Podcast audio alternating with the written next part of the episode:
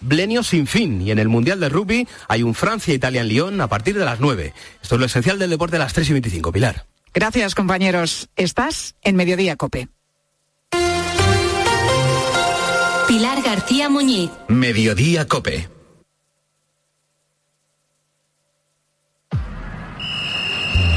Deporte, deporte, deporte. Cope Bilbao. Estar informado.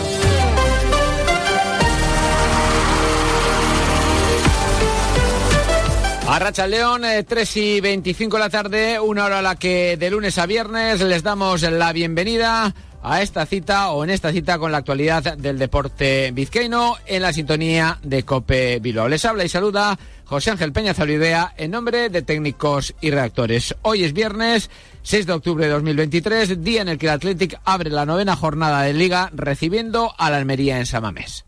Puertas y persianas Suachu. En Recalde les ofrece la actualidad del Athletic.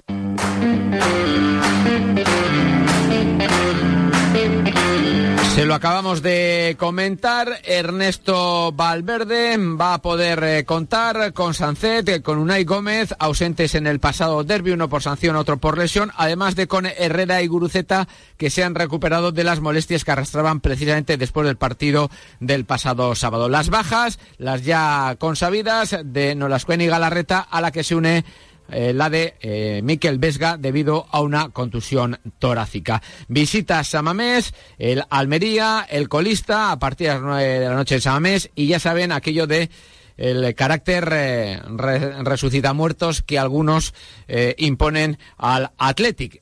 no es, desde luego, la opinión de Ernesto Valverde, quien también cree que es una absoluta tontería pensar que el partido de esta noche puede tener algo de fácil. Eso es una tontería es posible que haya alguien que lo piense, pero el que lo piense, pues bueno, pues no vive en este mundo, porque la dificultad de los partidos solo la saben los que están dentro. Los que están fuera, con una cerveza en la mano, bueno, uno resuelve los problemas económicos del mundo en una tarde. y muchas más cosas. O sea, que imagínate el fútbol. Un eh, partido cuyo saque de honor corresponderá a la tripulación de Urdaibai después del doblete Eusko Label Liga y de la bandera de la concha logrado de nuevo en esta temporada. Puertas y persianas Suachu. Puertas de garaje de comunidades, puertas industriales y persianas metálicas para locales comerciales. Estamos en Carretera Larrasquitu, en Recalde. Más información en puertasgarajebilbao.es. Llámenos al 944 65 39 62. Puertas Suachu. ¿Quién necesita una máquina del tiempo cuando puede venir a conocer la provincia de Burgos? Persigue huellas de dinosaurios, vive la prehistoria, conviértete en un caballero medieval o ponte en la piel de un minero del siglo XIX. Tú eliges. Ven y vive la provincia de Burgos. Burgos, origen y destino. Descubre más en turismoburgos.org. El vuelo no aguanta un minuto más, la rutina está a punto de despegar. Gracias por volar con nosotros y por volver con esa energía que esperamos os dure dos semanas, por lo menos. Este otoño cambia el mood. Vuela por Europa desde 12.99 con Vueling. Más información en vueling.com.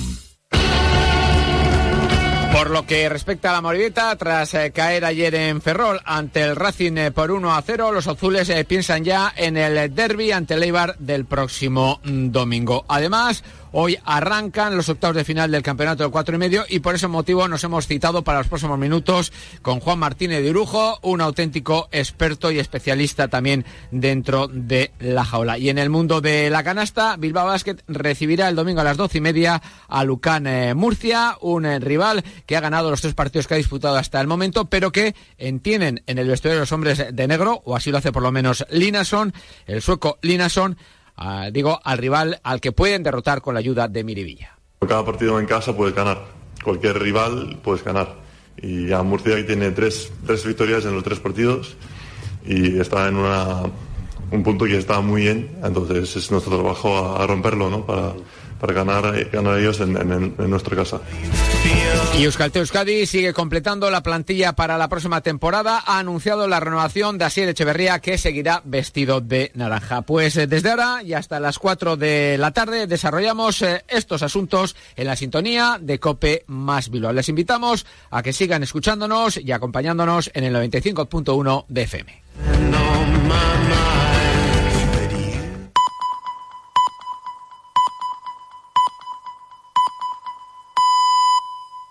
Son las tres y media, las dos y media en Canarias.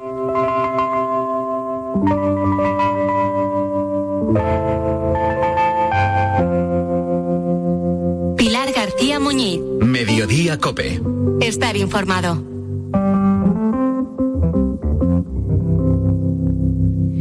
When I find myself in times of trouble,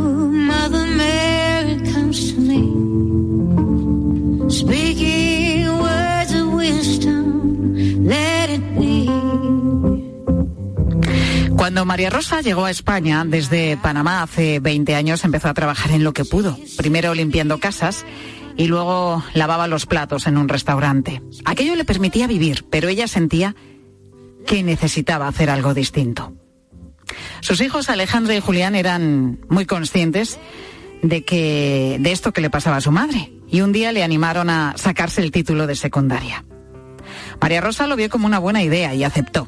Desde el primer momento además contó con su ayuda, hasta el punto de que tuvieron que empezar a trabajar para colaborar en casa. Alejandra en hostelería y Julián como transportista. Cuando María Rosa aprobó la ESO en una escuela de adultos, empezó a barajar la idea de seguir estudiando. Se había dado cuenta pues oye, de que le gustaban las matemáticas y se apuntó a un grado medio de formación profesional en Administración y Finanzas. Lo que no sabía es que su hija Alejandra se había inscrito en un grado superior de FP en ese mismo centro. Fue una casualidad y una casualidad con el tiempo grata. En su momento no sabíamos que habíamos colocado el mismo instituto como primera opción. Ella había colocado otros después, yo también. Y cuando le dije que tenía plaza y ella me comentó lo mismo, su primera reacción fue riéndose y diciendo, no me copies, Mary, pero no, fue todo casualidad y las dos empezaron a ir juntas al instituto.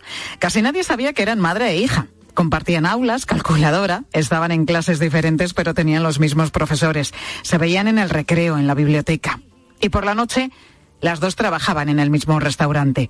Se levantaban a las 7 de la mañana y terminaban de trabajar sobre las 2 de la madrugada por el horario solemos dormir poco y pues nos cuesta, ella también pasó por lo mismo y siempre nos hemos estado apoyando, obviamente a veces cansadas, a veces queriendo tirar la toalla, pero cuando una estaba decaída pues tenía a la otra. Eso nos ha venido muy bien para poder lograrlo.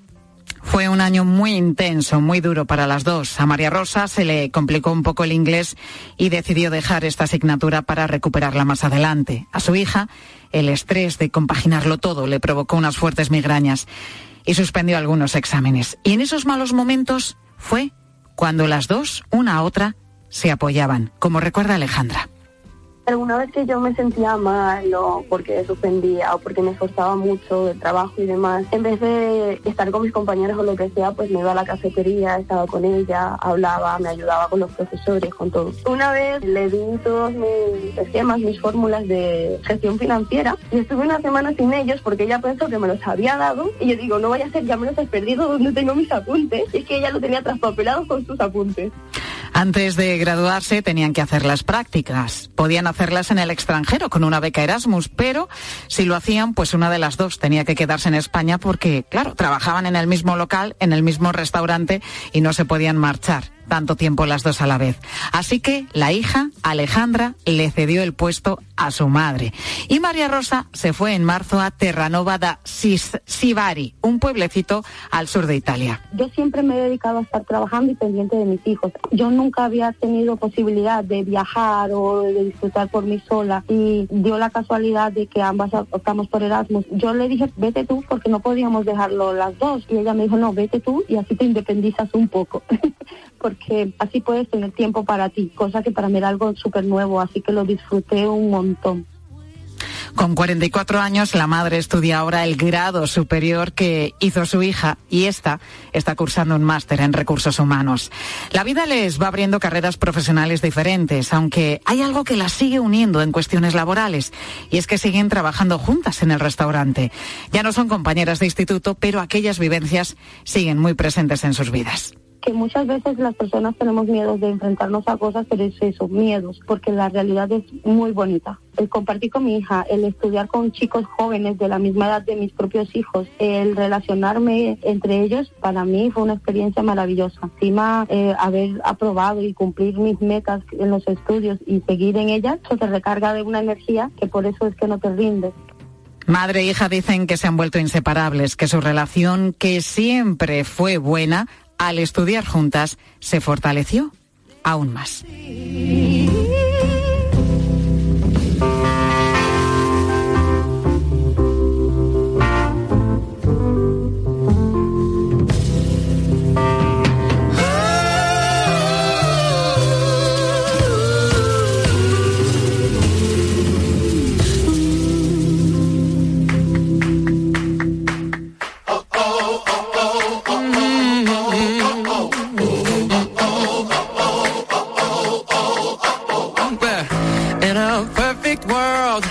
People everywhere, they could elevate above all fear.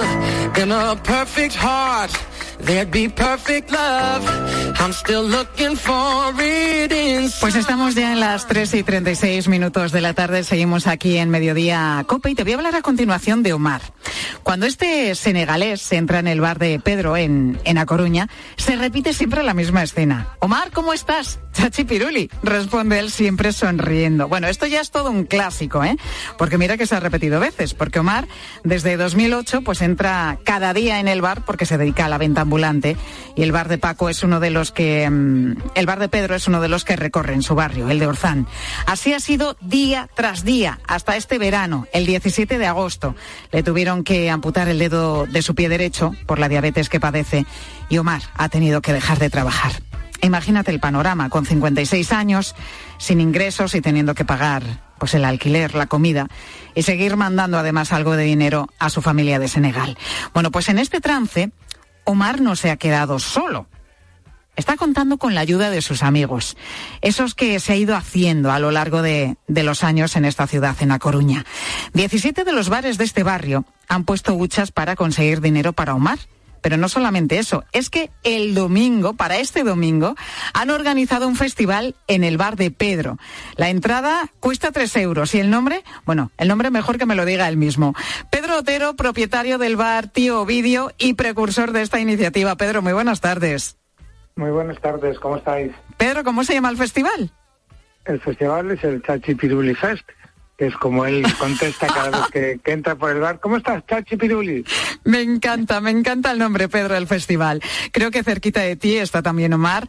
Omar Engón, muy buenas tardes, Omar. Muy buenas. Oye, ¿cómo estás?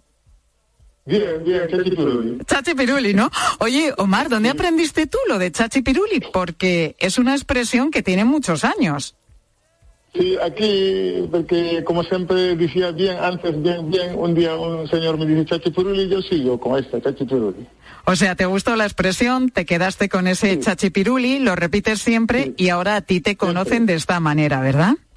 Sí, sí, la mayoría me llaman Chachi Piruli. Hola, hola, hola, Chachi Piruli. Me imagino, Omar, que emocionado con todo esto que está pasando. Sí, de verdad que fue una muy emocionado, muy contento, una sorpresa que hicieron por mí, hicieron todos. Después avisarme, prepararon todos entre hoyos, hablando entre hoyos, todos, desde que salió eh, me avisaron. Fue una gran, gran, gran emoción, una gran ayuda, de, de verdad que para decir, pues, tengo, tengo una gran familia más aquí. Gran Oye, familia te estoy escuchando, decíamos que eres senegalés, pero es que tienes acento gallego ya. Sí, porque llevo llevo mucho tiempo aquí. llevo Pero mucho acento gallego. ¡Qué gracia! Me encanta. Llevo, lle- llevo más de 25 años aquí. Bueno, son muchos años, desde luego, y además es un acento tan, tan bonito, tan tierno que, que se contagia, que se pega rápidamente. Eh, físicamente, ¿cómo estás, Omar? Bueno, bien, eh, con las curas, cada semana tres veces eh, eh, vuelvo a casa, con las curas ahora. Estoy con las curas. Hay que darme para lo que me mandaron comer, eh, cómo, cómo, cómo tengo que hacerlo. Bueno. Estás eh, bien. haciendo las curas cada tres veces a la semana. Decíamos que fue este verano cuando fuiste al hospital, pues eh, antes de salir a un viaje que tenías previsto para ver a tu familia en Senegal y te habías dado un golpe en el pie y fue cuando te dijeron que, que bueno, recibiste la noticia de que tenían que am- amputarte, ¿no? El dedo de, de- de tu pie derecho por, por la diabetes que, que padece. A partir de ahí, Pedro, ¿cómo reaccionáis vosotros cuando os enterasteis de esta noticia? Eh, de rebote. Porque no, no sé, nosotros contábamos con él en, en Senegal y de repente eh, no estaba en Senegal. Nos enteramos dos semanas después o tres casi de que estaba en el CHOC, en el, vamos, en el Universitario de La Coruña, en el, vamos, en el, hospital, ingresado con una diabetes galopante, con 400 y pico de, azúcar en sangre y que no queda más remedio que amputarle el dedo gordo del pie derecho porque si no se puede morir en cualquier momento.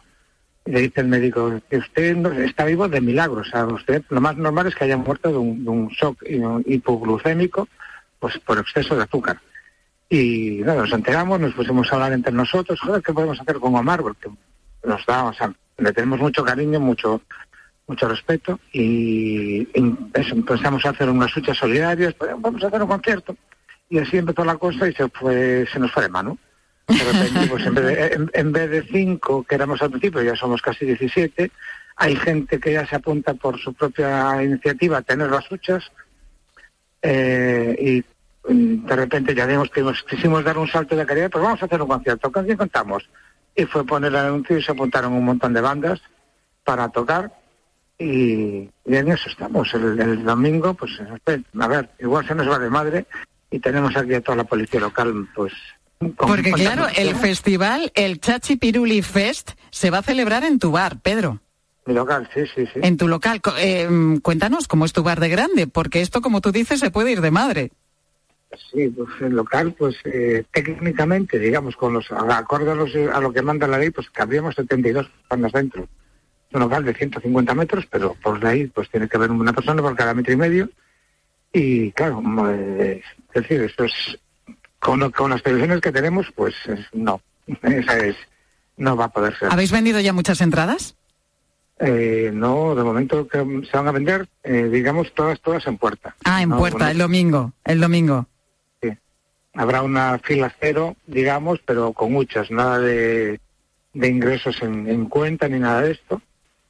Bueno, lo tenéis todo pensado porque tenéis también hasta fila cero, ¿no? A través de esas huchas que habéis dejado en 17 bares de- del barrio de, en el que vivís en, en, en La Coruña o en el barrio en el que tenéis vuestros, vuestros negocios. ¿Y en el festival qué es lo que vais a hacer, Pedro? Pues van a actuar eh, cinco grupos, bueno, no son cinco grupos, solamente son eh, Aurora Boreal, una chica que canta fantástico, Carlos el Norteño, que ya se dedicó en su día, a, cuando fue lo de la pandemia, a hacer una colecta para poder ayudar a Omar cuando no podía salir, porque claro, estamos en pandemia, no podía salir a vender. El DJ Muñeco, que es un DJ de aquí de la zona, Disfruto Juray, que es otro DJ, Feisman, que es un- uno de los impulsores de la historia de, los, vamos, de, digamos, de las huchas, el Mario Botella, que es otro eh, jockey, y eh, Enrique Tremor, y Zaira y el OIRC, que son unos chicos que hacen así versiones y cosas propias. O sea que va a ser un festival larguito, va a durar unas cuantas horas. Sí, pensamos acabar, empezamos a la una, tampoco queremos excedernos mucho en, en el tiempo, porque cada grupo va a tocar una media hora o 40 minutos, y luego lo que sí entendemos es tres DJs que van a hacer un poco más amena toda la historia, pues hasta las seis, pensamos, porque tampoco va a ser, o sea, que luego tenemos un derby a las siete, que también queremos ir todos. que luego hay fútbol. Oye, Omar, eh, tú, claro, ante todo esto, ¿cómo estás? ¿Eras consciente de que despertabas tanto, tanto cariño en este barrio de A Coruña, entre tus vecinos? Sí, era, es una cosa muy bueno, muy duro, muy mucha emoción, muy contento, eh, eh, muy chachipurubli. eh, eh, me veo, no me veo solo, me veo acompañado con todos, todos con esta me quieren como hermano, como tío, como hermana, como todos. Me quieren, aquí tengo todos. Digo a mi familia allá que aquí tengo hermanos, hermanas, tengo tíos, tías, tengo padres, madres, eh, todos. ¿Se lo has contado a tu familia en ellos. Senegal, lo que va a pasar Sí, el domingo? ¿Y qué te dicen? Lo conté todos. lloraron de emoción de todas estas cosas que hicieron por mí. Hasta aquí es que es lo que va a pasar. Después todos, todos lloraron de emoción, contento. Eh, le agradezco muchísimo. Eh, este nunca voy a olvidar de mi vida, de verdad. Oye, pues nos parece una idea fantástica estas huchas que habéis puesto y este festival, el Chachi Piruli Fest, que va a tener lugar este domingo en el bar Tío Ovidio, el bar de Pedro Otero, pues eh, para recaudar fondos y para ayudar a Omar Engón, este vendedor ambulante que lleva muchos años recorriendo día tras día pues los bares de, de este barrio coruñés. Así que que disfrutéis mucho el domingo, que paséis una buena jornada. Omar, me imagino que te vas a emocionar todo lo del mundo, claro. Sí, de verdad que sí. Eh, va a ser una cosa de emoción, de familia, juntos todos, eh, una alegría que tiene para empezar, pero no tiene límite, de verdad. Pues que disfrutes mucho Sí. de este domingo, de este festival, con tu otra familia de aquí, la de La Coruña. Pedro, Omar, gracias a los dos y que lo paséis chachipiruli, ¿eh? Chachipiruli, gracias. Gracias, que vaya bien el domingo. Hearts balanced on a razor blade. We are designed to love and break.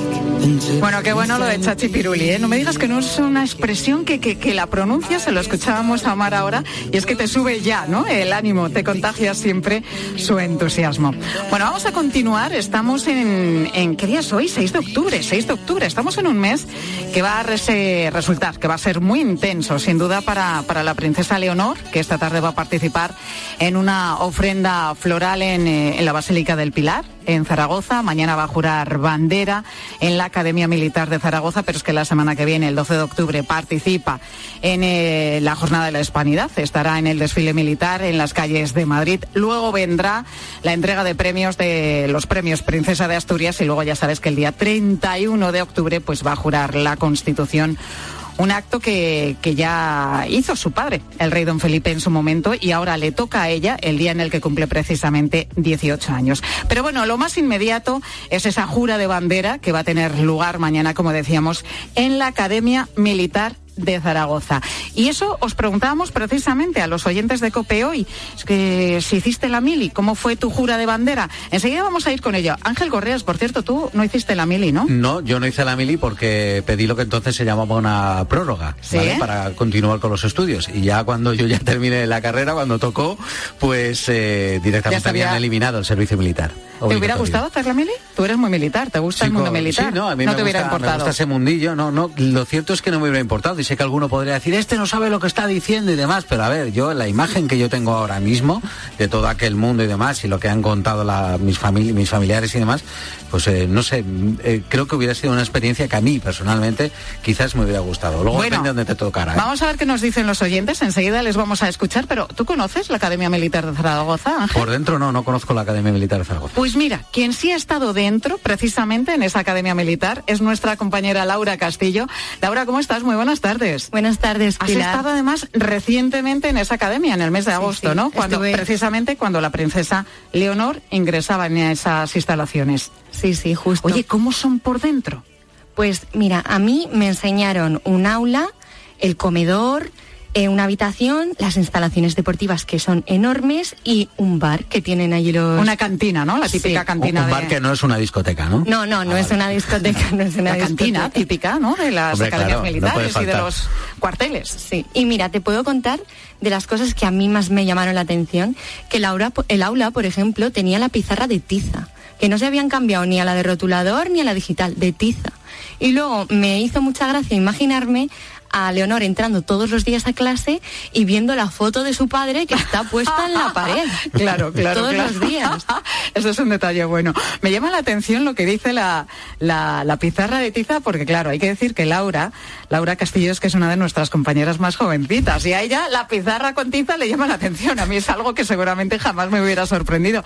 Pero sí es verdad que ahora generalmente en los institutos, ¿no? Pues ya están las pizarras digitales. No en todos, pero sí en muchos. ¿Y qué más cosas te llama la atención, Laura? Laura? Pues mira, el comedor, que era enorme para 480 personas, me hizo, mm, me pareció curioso que no tenían un menú para veganos ni vegetarianos, que solo hacen menús especiales a personas que tienen pues alguna intolerancia o alguna alergia. Pero el resto comen lo mismo. Sí, sí, el bueno, resto se habló comen- de ello además, Sí, ¿no? sí, En su día. Comen todos lo mismo.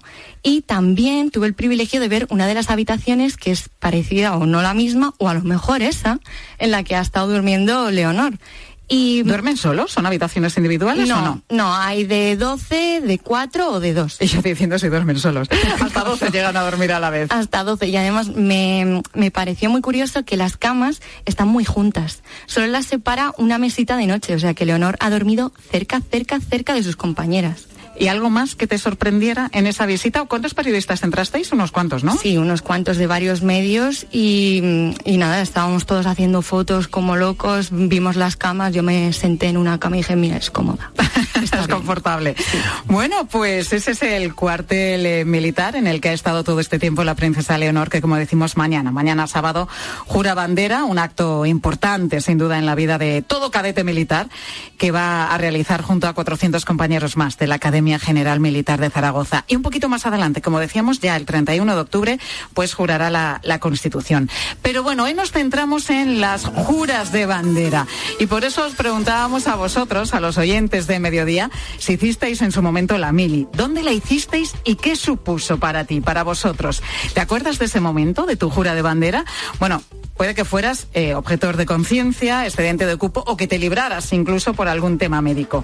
Y queríamos escucharos a vosotros, a los que hicisteis la mili, y también valían los recuerdos de familiares, por ejemplo, de padres o de hermanos. ¿Y qué nos han ido diciendo los oyentes, Correas? Pues mira, lo primero que hay que decir es que jurar bandera lo pueden hacer los militares, evidentemente, se hacía cuando estaba servicio militar, pero también lo pueden hacer los civiles, ¿de acuerdo? Que hay juras de bandera, eh, con, digamos, con protocolo civil, básicamente es lo mismo, pero es evidente que hay una diferencia entre quien dedica su vida pues eh, a la vida militar y también eh, a los civiles. Los oyentes, pues recuerdos de la mili, te puedes imaginar que un montón, ¿no? Por ejemplo, el de Valentín, que nos cuenta que le tocó milicias que, que aunque llegó con su estrella alférez, pues eh, la cosa no empezó demasiado bien en los cuarteles. Mi caso, eh, yo hice milicias y cuando llegué con mi flamante estrella de alférez al cuartel el primer día, eh, no tocaba un desfile. Me montaron en un carro de combate y yo dirigía, se supone, a unos cuantos que venían detrás de mí. Y la verdad que durante el desfile no paraba de oír a alguien decir cosas. Para luego me enteré que había roto la figura del desfile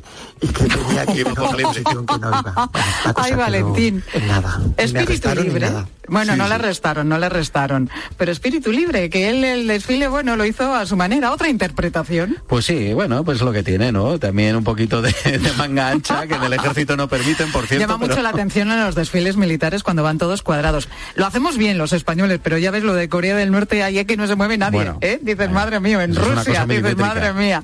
Gloria recuerda la jura de bandera de su hermano mayor en Córdoba, en pleno agosto. Imagínate la calorina.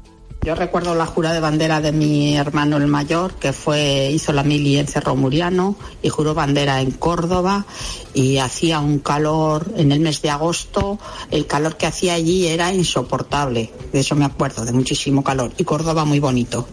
Hombre, Córdoba es una ciudad fantástica, pero imagínate en pleno agosto ahí desfilando y las familias, porque sí es verdad que a las juras de bandera pues solían eh, acudir todas las familias, ¿no? Para ver a pues eh, a su hijo, al abuelo, al hermano. familiar, Efectivamente. Porque además en muchos casos implicaba desplazarse, conocer una nueva ciudad. Sí, y sí, eso era no una excusa también para salir unos cuantos días. Sí, sí. No sé si sabéis, por cierto, que puedes jurar bandera hasta dos veces. ¿Ah, sí? Con un tiempo mínimo de 25 años. Eso es bastante curioso. O sea, que si alguien jura bandera y luego a los 25 años quiere volver... Puede a- hacerlo. Sí, sí, a- de alguna manera pues eh, a, a prestar ese, ese deber y juramento, que lo, que lo puede volver a hacer. ¿eh? Es bastante curioso. Bueno, eh, vamos con Fernando. Eh, en su caso, él fue uno de los que se libró de la mili. Yo me libré de la mili después de seis días que fui voluntario porque me fui a un reconocimiento médico y había un capitán y, y me dice, ¿qué te pasa? Digo, uff, tengo un soplo, digo, es que me ahogo jugando al fútbol, digo, es que no puedo ni casi ni respirar. Y dice, tú lo que pasa es que no quieres hacer la mil. Y digo, toma, ni yo, ni este, ni aquel, ni el otro. Y le hizo gracia y me puso excluido total. Y ya hasta hoy. Oye, pues Por mira. cachondo, excluido por cachondo. gracioso, porque le cayó bien y mira, se hizo el gracioso y coló. Yo tuve un compañero de, de- de instituto, de COU, cuando se hacía la, la EGB Bupi COU, que se libró de la mili porque era alérgico a las legumbres. Porque era lo que daban, vaya. Claro, era lo que daban y dicen, mira, este es el rancho, esto es lo que se come y no vamos a estar aquí con haciendo otras comidas a otros. Y mira, se libró también de la mili. En fin, historias de la mili que hemos repasado hoy con nuestros oyentes. Gracias, Correas. Gracias también a ti, Laura. Vamos con Pilar Cisneros, compañera, ¿qué nos vais a contar? Hola, ¿cómo estás, Pilar? Buenas tardes. Pues mira, entre otras cosas, vamos a contar la historia de Murtaza, que es un joven serpa que fue abandonado en el Himalaya y tuvo graves congelaciones en las manos. Ahora ha llegado a España para operarse gracias a la iniciativa del alpinista Alex Chicón. Y por cierto, hoy vendrá también con nosotros a la tarde Salvador Sobral, el cantante portugués. Anda, qué bueno, Sí, que me gusta a mí. Pues charlaremos un ratito con él. Ay, a ver si os canta algo en directo, tarde. que A canta ver. además tan bien, tan bonito. Os escuchamos enseguida en la tarde de COPE, Pilar Cisneros y Fernando de Aro.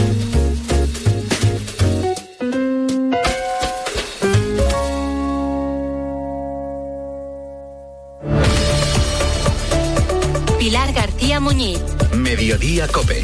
Estar informado.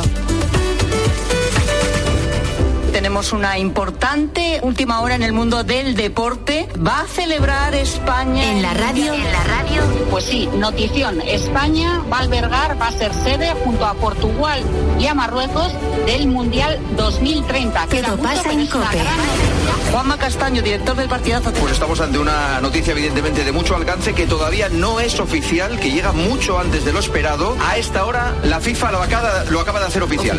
Ya es oficial, España organizará el Mundial de 2030 junto con Marruecos y Portugal. Paco González, ¿qué tal? Una noticia muy gorda. ¿eh? Cuesta dinero organizarlo. Sí, es verdad. España tiene una gran fama de organizar las cosas bien. Eso es verdad. Y la parte positiva es que deja mucho dinero.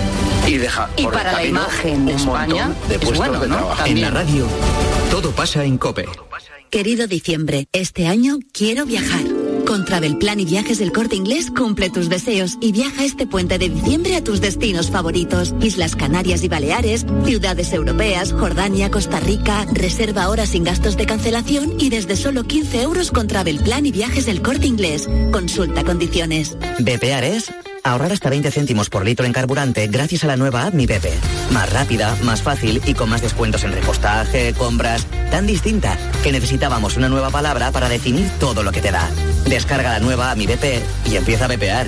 Consulta condiciones en mibp.es. Securitas Direct. ¿En qué puede ayudarle? Buenas, llamaba porque quiero instalarme una alarma. ¿Ha sufrido algún robo? No, pero lo han intentado mientras estábamos en casa de mi madre celebrando su cumpleaños y ya no me quedo tranquilo. Pues no se preocupe. Si usted quiere, esta misma tarde le instalamos su alarma. Protege tu hogar frente a robos y ocupaciones con la alarma de Securitas Direct. Llama ahora al 900-666-777. ¿Sabes cómo se dice optimismo en alemán? Optimismos. Fácil, ¿verdad? Pues así de fácil te lo pone Opel si eres empresario o autónomo, porque llegan los días pro empresa de Opel. Solo hasta el 20 de octubre condiciones excepcionales en toda la gama Opel. Descubre la tecnología alemana del futuro. Ven a tu concesionario o entra ya en opel.es. Elige tu Cope Bilbao. 97.8 y Cope Más 95.1 FM.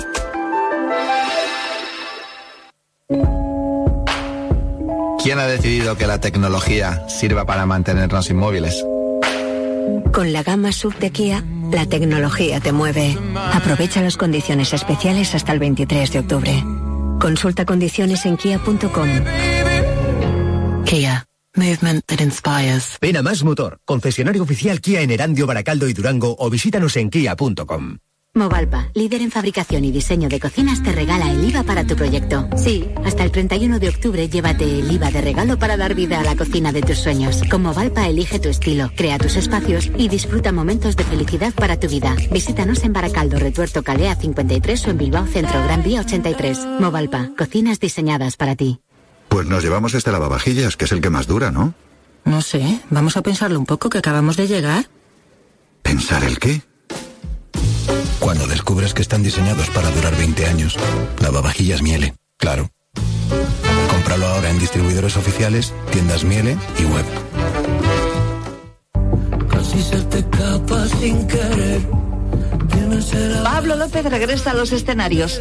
El artista malagueño vuelve a Bilbao para sorprender a sus fans con el espectáculo audiovisual que su equipo y él preparan en cada una de las giras que realizan. 28 de octubre en el Bilbao Arena. Entradas a la venta en entradasmerrion.com y el corte inglés.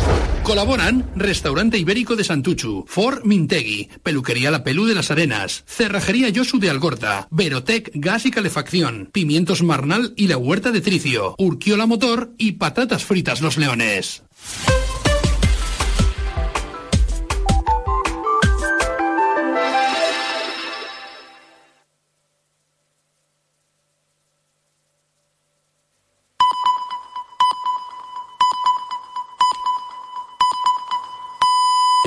Las 4 de la tarde, las 3 en Canarias.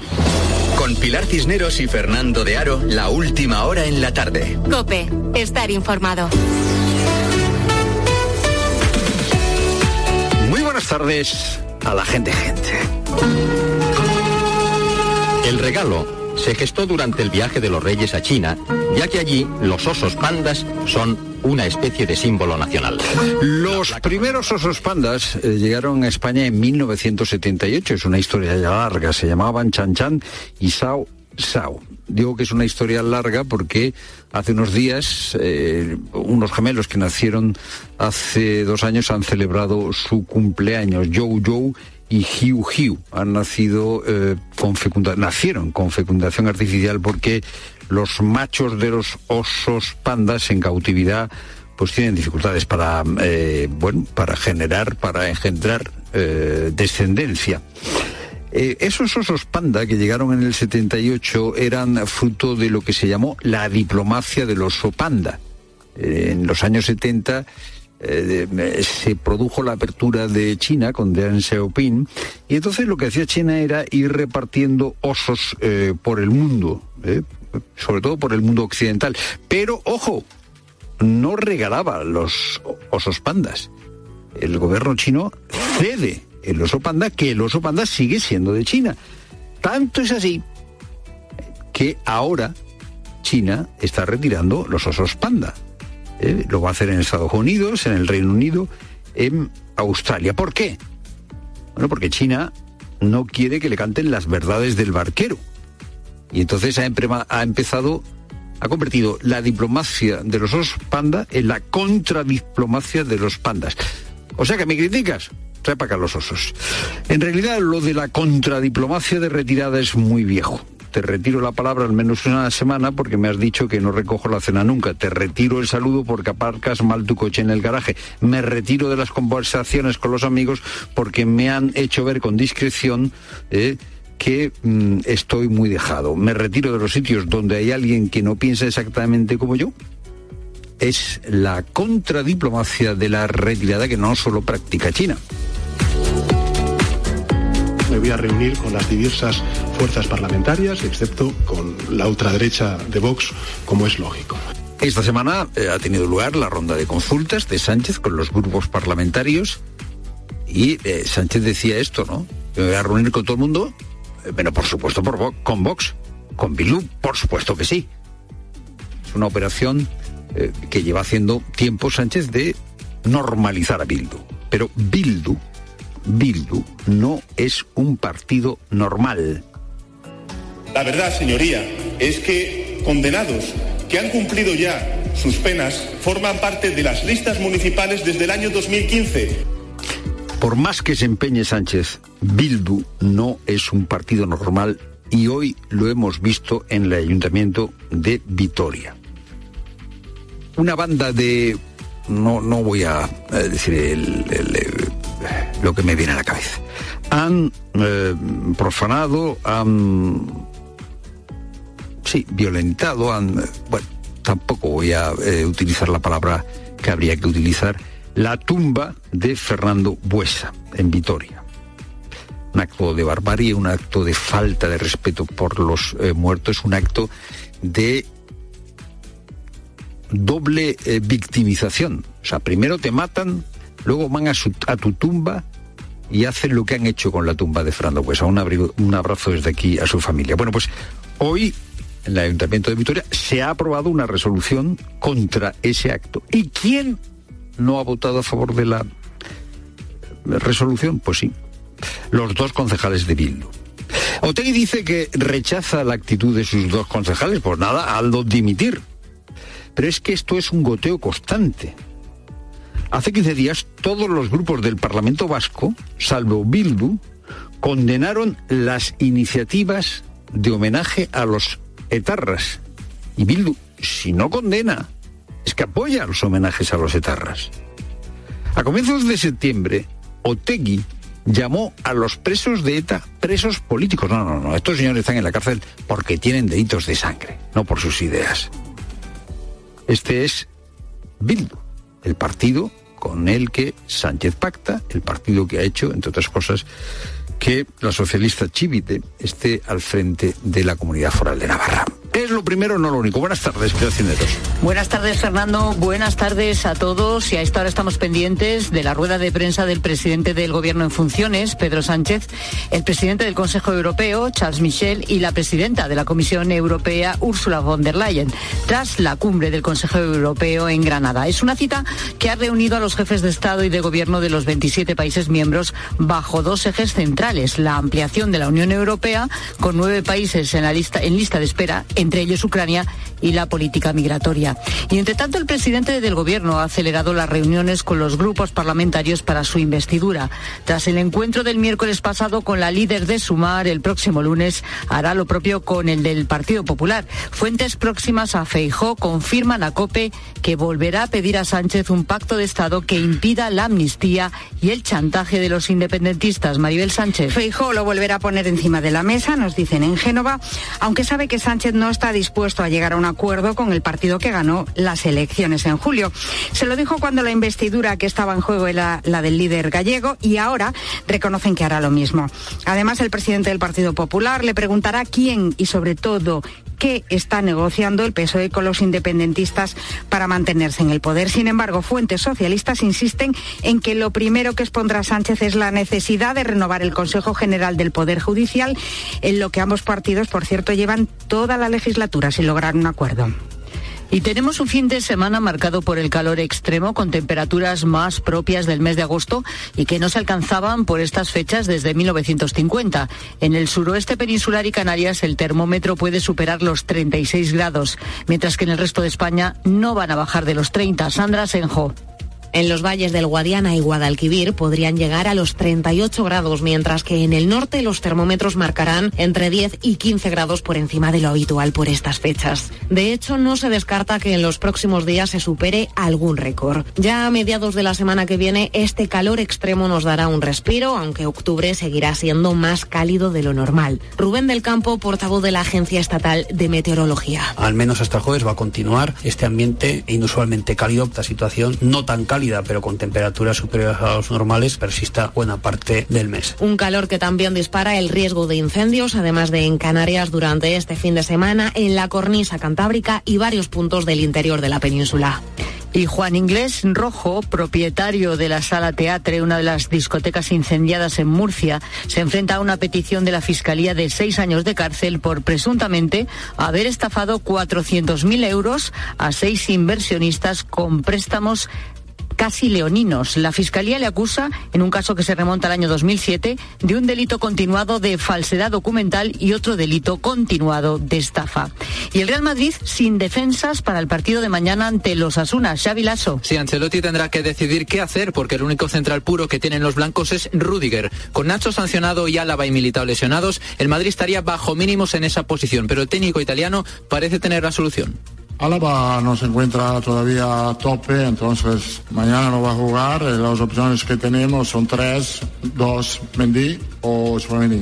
Y hoy se ha conocido la lista de Luis de la Fuente para los partidos de la Nations League. Las novedades son Ollán Sancet, Fran García y la vuelta de Oyarzábal. Los encuentros el jueves 12 en la Cartuja ante Escocia y el domingo 15 en Oslo ante Noruega. Y este fin de semana tenemos Gran Premio de Qatar de Fórmula 1. Más allá del interés por los españoles, lo más noticiable es que Max Verstappen puede ser campeón del mundo por tercera vez. Se están disputando en estos momentos los libres 1. ¿Cómo van las cosas desde Doha, Carlos Miquel? Cuidado que va a haber que tener interés por los españoles, porque Alonso está primero y Sainz segundo. El Fernando Alonso además lo ha logrado hace ya bastante tiempo, aproximadamente hace unos 15 minutos, ese tiempazo con rueda dura. El segundo de Sainz es con el eh, neumático medio. La pista mejora mucho porque se está limpiando y me ha gustado un comentario de Radio Carlos Sainz diciendo está tan sucio que aquí iría bien mi padre. Cuarta posición para Leclerc, quinto Verstappen que mañana puede proclamarse campeón del mundo si solo saca tres puntos. Gracias Carlos y un último apunte de baloncesto. Hoy hay debuts españoles en la Euroliga, Basconia Real Madrid y Valencia Mónaco, ambos a las ocho y media. Tiempo ya para la información de tu cope más cercana. Pilar Cisneros y Fernando de Aro. La tarde. Cope Euskadi. Saludos desde Copi Euskadi en este viernes 6 de octubre en una jornada con ambiente más propio de la época estival con temperaturas máximas que van a alcanzar los 30 grados en muchos puntos del interior. Durante la tarde cabe la posibilidad de que se forme niebla en el mar y que afecte a la primera línea de costa. El Departamento de Vivienda del Gobierno vasco ha creado una lista de espera para las comunidades de vecinos que habían iniciado las obras de rehabilitación en sus edificios, pero no habían pedido aún las ayudas de los fondos europeos NEST para que si se reciben nuevos fondos puedan beneficiarse de ellos. Así lo ha manifestado el consejero de Vivienda Iñaki Arriola, quien ha añadido hoy en el Parlamento vasco que el gobierno vasco va a dedicar 60 millones propios para las subvenciones que en este caso ya habían sido pedidas y que se quedaron sin cubrir por los fondos NEST. Así terminamos, seguimos contándote todo lo que te interesa en la tarde de COPE.